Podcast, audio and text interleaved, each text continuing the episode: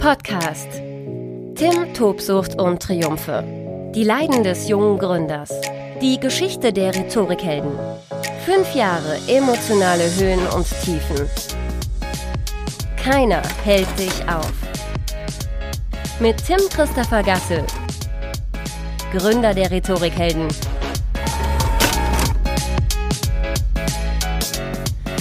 Tim, Tobsucht und Triumphe, die Leiden des jungen Gründers. Ganz herzlich willkommen zu dieser Podcast-Folge. Heute auch wieder live sozusagen aus der Natur, aus dem Leben, aus den Wäldern Korsikas. Ich bin den ganzen Tag gewandert, mache jetzt eine Pause und möchte in dieser Folge über das sprechen, was für mich in den letzten Jahren der Rhetorikhelden ganz, ganz elementar wichtig geworden ist, nämlich meinen Teilnehmern zu vermitteln, was in der Rhetorik eigentlich zählt. Und du kennst den Satz, Übung macht den Meister. Das ist nicht nur im Handwerk so, das ist nicht nur im Sport so, das ist nicht nur beim Musizieren so, das ist eben auch in der Rhetorik so. Und das unterschätzen viele. Ganz, ganz häufig habe ich in den letzten fünf Jahren in meinen Seminaren gehört, naja, du so als Labertasche, ne, so als Dampfplauderer, als Stadionsprecher, dir wurde das Talent ja in die Wiege gelegt. Ist aber nicht so. Ich bin der festen Überzeugung, dass Rhetorik wie so viele andere Dinge im Leben ganz, ganz viel mit, mit Übung, mit Training, mit Ausprobieren zu tun haben. Denn vergleich das einfach mal mit einer Sportart, die du irgendwann schon mal ähm, ausprobiert hast. Du wirst erstmal überhaupt eine Grundvoraussetzung mitbringen können, um diese Sportart auszuüben. Ne? Du kannst geradeaus gehen, du hast äh, Gleichgewichtssinn, du hast vielleicht äh, ein bestimmtes Gefühl für Ballsportarten und genau deswegen ähm, hast du überhaupt Bock, eben eine neue Sportart oder eine neue Fun-Sportart oder was auch immer auszuprobieren. Und genauso ist es in der Rhetorik. Du bringst ein gewisses Talent ja schon mit. Du kannst reden. Du hast das Reden gelernt. Und jede unternehmerische, jede kommunikative Disziplin ist aber eben auch noch mal was anderes. Ein einfaches Beispiel, nur wenn du ein guter Tennisspieler bist, heißt das nicht automatisch, dass du auch ein guter Tischtennisspieler bist. Das bedeutet in der Firma, nur weil du souverän, sicher, selbstbewusst am Tisch mit deinen Kollegen kommunizieren kannst, bedeutet das nicht, dass du das auch beispielsweise automatisch in einer Präsentation, in einem Vortrag, in einem Pitch, in einer Workshop-Moderation kannst. Auch deswegen üben wir beispielsweise mit den Rhetorikhelden diese Disziplin sehr, sehr intensiv, sehr akribisch, weil es da wie in allen Bereichen des Lebens eben um die ganz, ganz kleinen, elementar wichtigen Dinge gibt, die ich für mich feinjustieren muss, damit ich eben besser werde, damit ich besser nach vorne komme. Reden lernst du nur durch Reden in der entsprechenden Situation, in der entsprechenden Disziplin. Ich zeige dir jetzt mal eine Folie aus meinen Seminaren und das ist eigentlich eine recht unspektakuläre Folie, ist aber eben in den letzten Jahren mit die wichtigste Folie geworden überhaupt.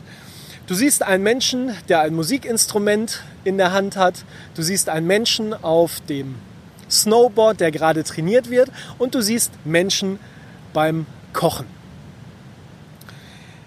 Und wenn du mal überlegst, egal welche Disziplin jetzt zu dir am besten passt, die sportliche oder die musikalische oder ähm, die Disziplin, wenn du in der Küche stehst und ein neues Gericht ausprobierst, überleg doch einfach mal, wie viel Zeit das Ganze in deinem Leben in Anspruch nimmt, da nach vorne zu kommen und deine Skills da zu verbessern. Musikinstrument. Ich persönlich bin überhaupt kein Musiker. Äh, ich habe in der Grundschule, glaube ich, mal Flötenunterricht gehabt, zwei, drei Jahre. Katastrophal. Ich bin eher der Sportler. Ähm, also ich war, ich, vor der Selbstständigkeit war ich mal der Sportler, aber immerhin komme ich noch dazu, immer mal wieder was Neues zu lernen. Und zwar Snowboarden. Snowboarden habe ich vor, vor äh, zwei, drei Jahren als überzeugter Autodidakt mir selber beigebracht, habe mir ein paar YouTube-Tutorials reingezogen und bin meiner Grundüberzeugung gefolgt, einfach mal machen, tun, ausprobieren und wenn du dich auf die Fresse legst, aufstehen, weitermachen. Das habe ich zwei, drei Tage getan und danach bin ich äh, recht gut den Berg runtergekommen. Ich möchte jetzt so einen Nebensatz aufgreifen, den ich gerade gesagt habe. Ich habe das zwei, drei Tage getan, weil ich eben Bock hatte, nach vorne zu kommen, weil ich weiß, wenn ich viel Zeit investiere, dann lohnt sich das dann wirkt sich das positiv auf alles weitere äh, in diesem Lebensbereich aus, was dann da später kommt. Beim Kochen ist es ähnlich. Ich nenne immer das Beispiel, mit meiner Freundin der Marlena habe ich in den letzten Jahren so ein Gericht versucht, ich will es nicht sagen per, zu perfektionieren, aber ähm, besser zu machen. Risotto. Wenn du schon mal ein Risotto gemacht hast, eigentlich ist es ja auch nur Risotto-Reis, aber du wirst von Mal zu Mal besser, versuchst diesen Risotto-Reis perfekter anzuschwitzen, äh, perfekter abzuschrecken äh, mit einem mit einem geilen äh, Wein. Du äh, versuchst es perfekt unter Rühren aufzukochen, damit es hinterher richtig schlotzig wird, versuchst Geschmack reinzubringen. Und ja, wenn du überlegst, so sieben, acht, neun, zehn Mal Risotto machen, das nimmt auch ein paar Stunden in Anspruch. Meine Trainer, der Rhetorikhelden und ich beweisen unseren Teilnehmern im Seminar, in der Rhetorik geht es viel, viel einfacher und viel schneller. Die meisten trauen sich nur einfach nicht, kommen nicht aus dem Quark und nutzen die einfachsten Möglichkeiten nicht. Beispielsweise hier das Smartphone, um sich hinterher auch mal selber anzuschauen.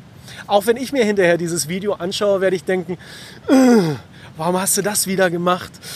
Und warum hast du so, vielleicht die Augen zusammengekniffen oder hier da oben? Ich habe immer so ganz gerne Zornesfalte. Ja, warum hast du da nicht drauf geachtet? Es gibt unterschiedliche Möglichkeiten in der Rhetorik, sich ähm, ja, selbst zu feedbacken, um so einen Unterschied zu erkennen zwischen Selbstbild und Fremdbild, um für sich Schlüsse daraus zu ziehen, wie kann ich eigentlich besser werden. In unseren Seminaren an einem Tag wenn du in einem Gruppenseminar beispielsweise bist, in einem Gruppenworkshops, da redest du ähm, im Stehen vor anderen Menschen ungefähr so zehn Minuten. Zehn Netto-Minuten. Und in diesen zehn Netto-Minuten erkennst du am Ende, wow, was habe ich eigentlich für viele Stärken, was schlummert in mir drin, was sind da für Potenziale, die ich eigentlich bislang noch gar nicht gesehen habe. Und das ist mein Streben, äh, auch das Streben natürlich meiner Trainer, die für die Rhetorikhelden arbeiten, eben genau das aufzuzeigen. Was alles in dir drinsteckt, du hast es bloß eben noch nicht trainiert. Selbst wenn du Skifahrer bist, du kannst nicht sofort auf Snowboard steigen und losfahren. Und ich komme nochmal zurück auf diese Formulierung, wie ich sie öfter höre. Naja, Talent wurde mir nicht so in die Wiege gelegt. Für mich ist das ein Stück weit Bullshit. Natürlich ist der, der eine oder andere mehr mit Redetalent ausgestattet, ist eher so eine Labertasche wie ich, aber auch ruhige Menschen, eher introvertierte Menschen können sich innerhalb kürzester Zeit in der Rhetorik maximal verändern. Vor allen Dingen können sie sich eben verbessern, indem sie laut reden, die Dinge überhaupt erstmal artikulieren, verbalisieren. Reden lernst du nur durch Reden. Ich kann dir Brief und Siegel geben, eine Übung, die wir jedem Teilnehmer im Rhetorikhelden-Seminar mitge mitgeben. Schnapp dir einfach mal dein Smartphone und trainiere deine Disziplin vor der Kamera. Da muss ein anderer eigentlich gar nicht erstmal seinen Senf dazugeben, sondern du schaust dir das hinterher selbst an. Das muss nicht eine ganze Präsentation, das muss nicht ein ganzer äh, Vortrag sein.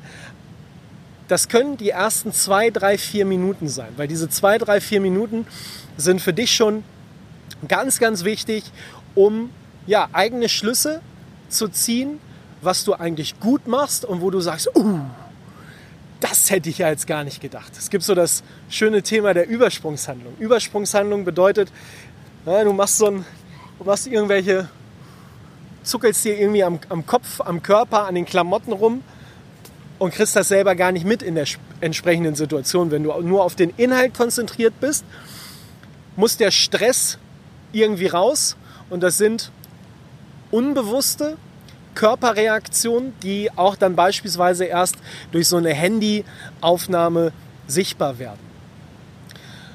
Und wenn du da schon ein Grundgefühl bekommst, was es alles zu verbessern gilt, bekommst du aber genauso ein Gefühl, was du schon alles gut kannst. Indem du einfach mal zwei, drei Minuten drauf losredest. Natürlich benötigt das so eine gewisse Grundüberzeugung, der erstmal aus dem, aus dem Quark zu kommen und nicht immer nach 10, 20 Sekunden, wenn man sich einmal verspricht, zu sagen, oh Gott, oh Gott, jetzt fange ich wieder von vorne an und ach Gott, oh Gott, ist das alles scheiße. Nee, einfach mal machen. Genauso wie ich in so einem Podcast den einen oder anderen Versprecher drin habe, ab und zu mal ähm sage, genauso macht es der Radiomoderator deines Vertrauens, genauso machen es Führungskräfte, dein Chef oder wer auch immer, den du cool findest. Genauso, wenn du dir mal ein paar YouTube-Videos reinziehst von bekannten Politikern, Wirtschaftsbossen, Talkmastern, wer auch immer. Keiner redet wie gedruckt, sondern die Kunst ist auch ein Stück weit, Mund abputzen, weitermachen, wenn ich mal ein Stück weit den roten Faden verloren habe. Aber was eben wichtig ist, ich darf mich nicht über mich selber aufregen. Reden lernst du nur durch Reden. Und im Seminar zeige ich immer wieder diese Folie. Mit dem Musikinstrument, mit dem Snowboard, mit dem Kochen lernen. Wenn nämlich irgendjemand kommt und ja, so ein Pitch, eine ähm, Situation, eine Vortragssituation, eine Redesituation, eine Stehgreifrede erst zum zweiten oder dritten Mal in veränderter Form ausprobiert und dann sagt, oh Gott, ich kann das ja immer noch nicht. Wo ich dann sage, meine Güte, jetzt überleg doch mal, ähm, wie es wäre, wenn du ein Musikinstrument oder äh, ein Sportgerät unter den Füßen hättest. Da musst du wochenlang, monatelang, jahrelang trainieren und du erkennst jetzt schon innerhalb weniger Minuten sofort einen Unterschied. Und das nimmst du mit aus dem Seminar, aus dem Training. Reden lernst du nur durch Reden, aber es geht unfassbar schnell, weil auch du, und da gebe ich dir Brief und Siegel, schon mit 70, 80 Prozent geiler Fähigkeiten ausgestattet bist. Und jetzt geht es nur darum, das Ganze fein zu schleifen. Wie kann ich Stück für Stück für Stück für Stück für Stück für Stück weiter nach vorne kommen? Denn ja, das sind die kleinen, aber feinen Details, die in allen Lebensbereichen ähm, die richtig guten äh, von den anderen unterscheiden, wenn ich die kleinen Details erkenne und sie immer wieder für mich versuche weiterzuentwickeln. Tim Christopher Gasse, Gründer der Rhetorikhelden. Wir emotionalisieren Weiterbildung. Seminare und Learn-Events. New Work and Learn. Tim, Tobsucht und Triumphe. Wir verfolgen mit den Rhetorikhelden das Trainingskonzept des episodischen Lernens, also des Lernens mit Reizen, ne? wenn du vor einer Kamera stehst und dich vor allen Dingen hinterher in der Videoanalyse anschaust, mit anderen zusammen, dann tut das erstmal keiner gerne. Aber es löst etwas aus in dir. Es, das Herz pochert ein bisschen. Natürlich hast du da feuchte Hände und ja, vielleicht die eine oder andere äh, Schweißperle. Aber wir garnieren das Ganze mit positiven, mit wertschätzendem Feedback, weil es ist kein Honig ums Maul geschmiere, sondern wir meinen das wirklich so, wie es ist, dass jeder erstmal richtig viele coole Stärken mitbringt, sie aber einfach noch nicht ja, fein geschliffen hat. Das arbeiten wir heraus und das kannst du für dich selber herausarbeiten. Reden lernst du nur durch Reden. Und das ist ja meine absolute Grundüberzeugung und ein, ein, wahnsinniges Highlight in den letzten Jahren, das immer mehr zu erkennen. Natürlich, wenn du fünf Jahre lang ähm, jede Woche mehrere Seminare gibst, dann, dann weißt du, wie du ja immer noch mal ein Prozent mehr aus den Menschen rausholen kannst. Und das ist das Geile, dass die Teilnehmer das am Ende erkennen und eben auch wertschätzen, weil ihnen einfach nur mal einer gezeigt hat, wie geil sie sind. Es ist nicht, es ist nicht das, ähm, dass ich das Rad neu erfinde oder mit überdimensionalen Heldenfähigkeiten ausgestattet bin. Das ist völliger Bullshit, sondern es geht einfach nur erstmal darum, dem Teilnehmer aufzuzeigen, welche Stärken er hat und da gebe ich auch dir Brief und Siegel, solltest du irgendwann mal in einem Seminar von mir sitzen, da gibt es ding ding ding ding ding ding ding ding ding ding ding ding ding ding ding ding ding ding ding unfassbar viele Punkte, die du rhetorisch richtig gut drauf hast und ganz ganz wenige, die es zu verbessern gilt, aber ähm, die müssen eben perfektioniert werden, um äh, richtig nach vorne zu kommen, um auch beruflich selbstbewusster, souveräner, sicherer aufzutreten. Also das ist ein sehr, sehr ähm, schöner Rückblick heute auf die letzten fünf beziehungsweise auf die ersten fünf Jahre der Rhetorikhelden. Absolute Höhe für mich immer, auch wenn ja manchmal Seminare natürlich sehr, sehr anstrengend sind, gerade mit vielen Menschen, aber wenn dann am Ende dieses äh, Feedback kommt, hey Tim, ich habe mich ja, heute wirklich in einer völlig anderen Perspektive erlebt, dann macht mich das sehr, sehr glücklich. Tim, Tobsucht und Triumphe, das ganz klar äh, eher letzteres. Ich kann dir nur mitgeben, reden lernst du nur durch Reden. Beweis dir bitte selbst, keiner hält dich auf. Tim, Tobsucht und Triumphe. Die Leiden des jungen Gründers mit Tim Christopher Gasse. Alle Folgen auf rhetorikhelden.de slash ttt-podcast.